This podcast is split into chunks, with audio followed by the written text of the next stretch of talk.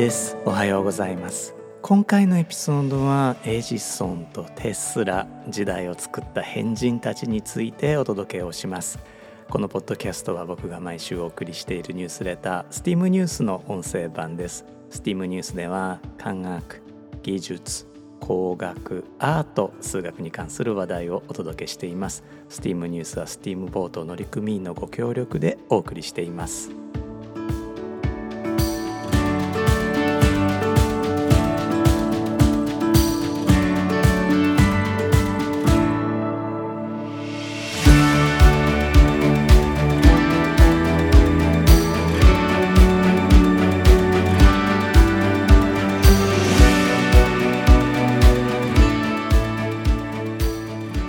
改めまして1です。このエピソードは2024年2月10日に収録しています。このエピソードでは STEAM ニュース第166号からエジソンとテスラ時代を作った変人たちについてお届けをします。このエピソードでお話しするのはトーマス・エジソンとニコラ・テスラという実質的に20世紀を形作った2人の変人の物語です。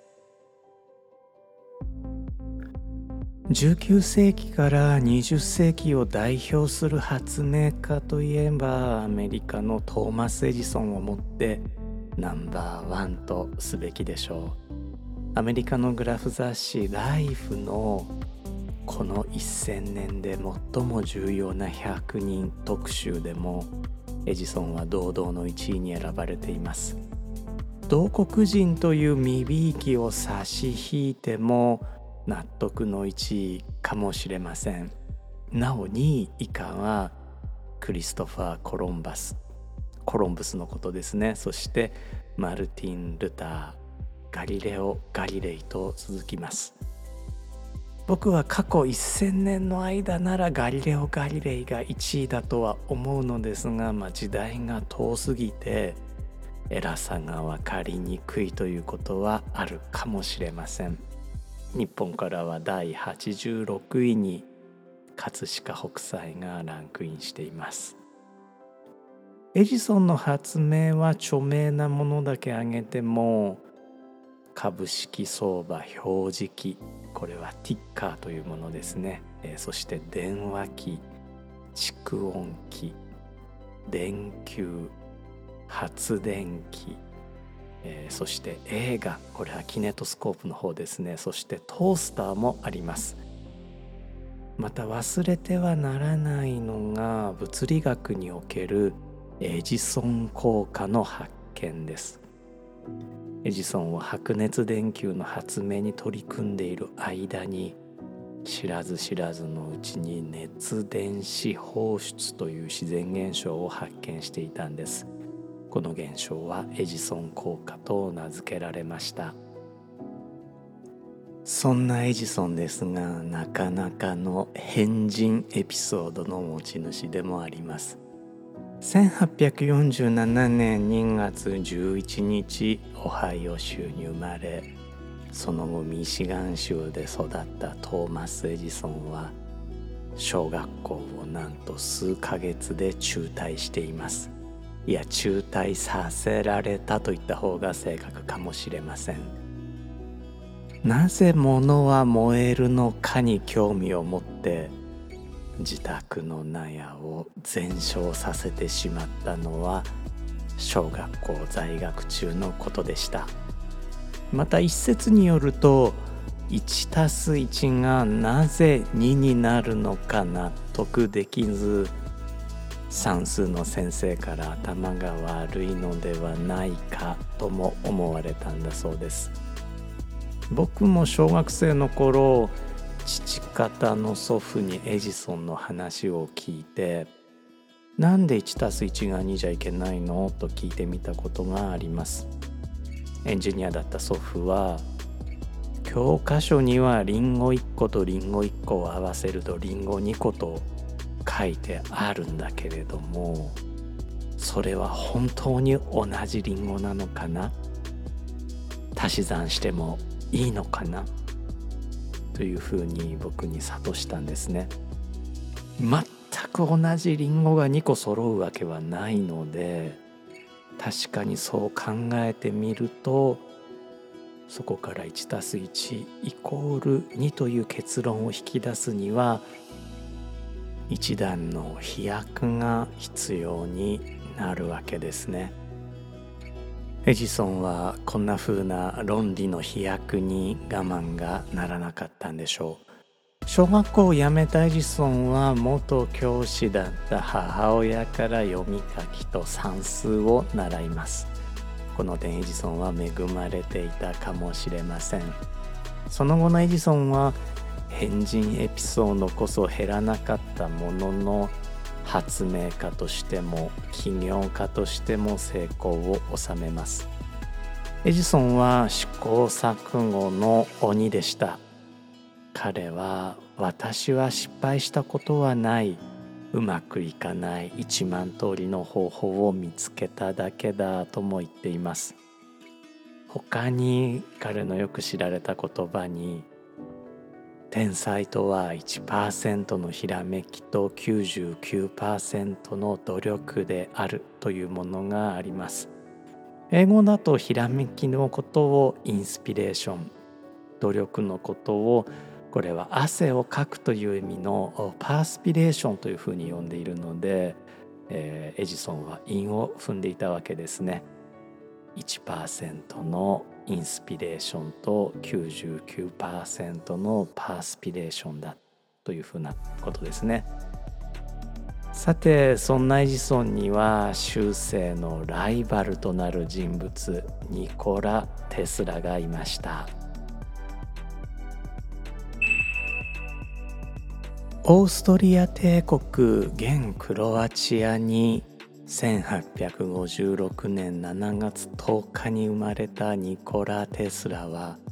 エジソンより9歳年下ということになります。彼は1884年にアメリカへ渡り数ヶ月だけエジソンの下で働きます。辞職はエジソンとの対立が原因だったとされています。テスラの発明にはテスラ変圧器新型発電機蛍光灯垂直離着陸機などがあります。エジソンに負けず劣らず現在まで使われている技術に貢献しているんですね。そしてテスラもエジソンに負けないほどの変人ぶりを発揮します。テスラは現代の変人イーロン・マスクもびっくりするような一つの夢がありました。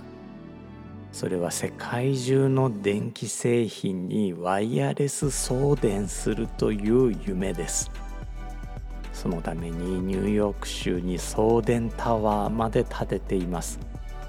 1905年にこれだけのことをしたのですから歴史に残る変人と呼んでも差し支えないんじゃないでしょうか。テスラは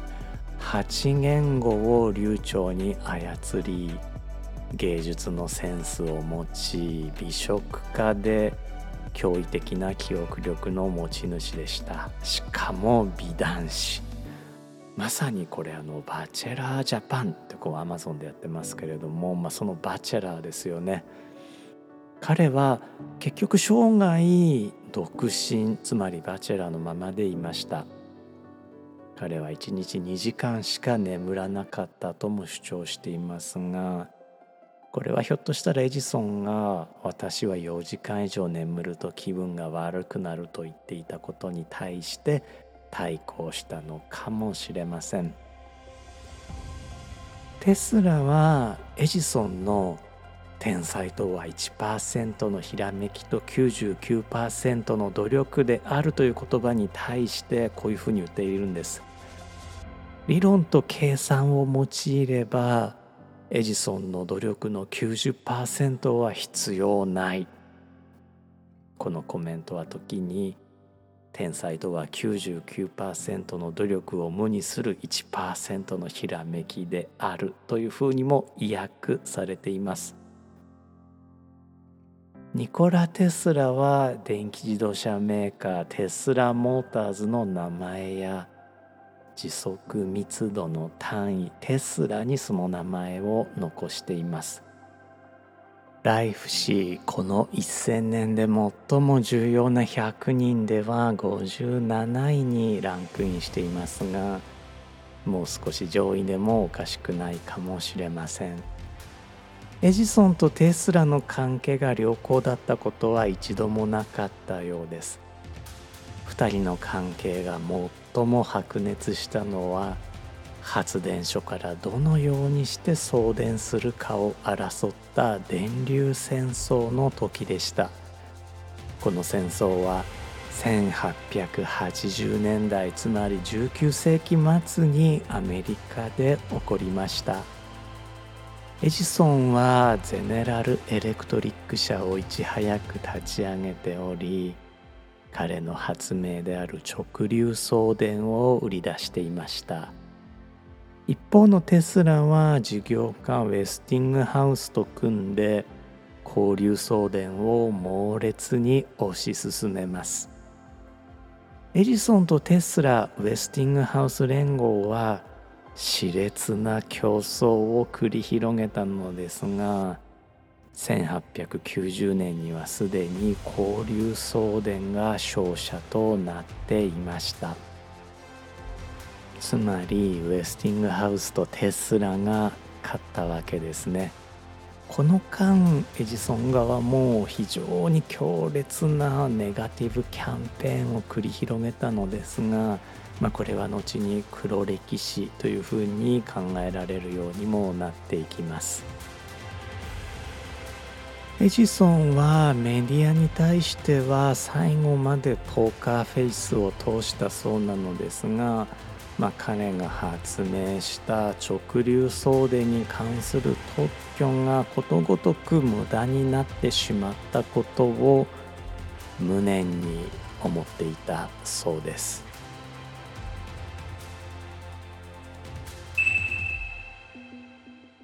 冒頭でご紹介した通りエジソンはエジソン効果という自然現象を発見しています。この発見は物理学に影響を与えただけでなく後の真空管の発明にもつながっています。真空管はエレクトロニクスの基礎となりコンピューターの基盤ともなりました。これは工学が物理学をリードした一例になっています。ちょっと意地の悪い物理学者は工学は物理学の応用に過ぎないなんて悪口を言うことがあるのですが実際に工学が物理学をリードした例になっているわけですねこのエジソン効果の発見について。他に似たようなお話として、えー、例えばですね物理学が数学をリードすることもあるんですこんな例があります。ノーベル賞物理学者ポール・ディラックはインパルスという物理現象を発見します。インパルスはありふれた現象なのですが当時それを記述する数学がまだなくディラックは仕方なく数学風の書き方を採用しました。このディラックのアイディアは後に日本人数学者によって本当の数学に格上げされましたアニメーション監督ジョン・ラセターはかつて美術は技術を挑発するというふうに言ったのですが工学は物理学を物理学は数学を挑発するものかもしれません。というわけで19世紀から20世紀にかけて生きた2人の変人トーマス・エジソンとニコラ・テスラについてお届けしました。この2人がいなければ今我々が住んでいる世界はずっと違ったものになったと思います。もし皆さんの周りに変人がいらっしゃったらまあ月並みな言い方にはなってしまうのですがひょっとしたらこの人が未来の人類の在り方を変える発明をするかもしれないというふうに想像してみてください。できればねその人の足を引っ張らずに応援したいものですよね。メールでお送りしているニュースレタースティームニュースの第166号エジソンとテスラ時代を作った変人たちではえー、参考になる映画としてアルフォンソ・ゴメス・レホン監督によるエジソンズゲームをご紹介しています。これはですねエジソンとテスラの電流戦争を描いた、まあ、割と貴重な映画です。他にこれは X で教えていただいたのですが荒木博彦先生原作「変人偏屈列伝ニコラ・テスラ」というね、えー、漫画がありましてこれすごい面白いんで、え、こちらもよかったら参考になさってください。というわけで今週も最後まで聞いてくださってありがとうございました。steam.fm の1でした。